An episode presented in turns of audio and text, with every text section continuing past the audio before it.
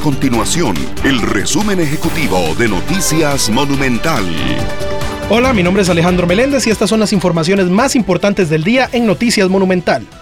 390 personas fallecieron por distintos tipos de accidentes en lo que va del año y 341 por incidentes con armas. Así se desprende del más reciente corte de la Cruz Roja sobre distintas labores que han venido realizando en lo que va del año. Esta estadística recoge incidentes en carretera, acuáticos y también de otra índole.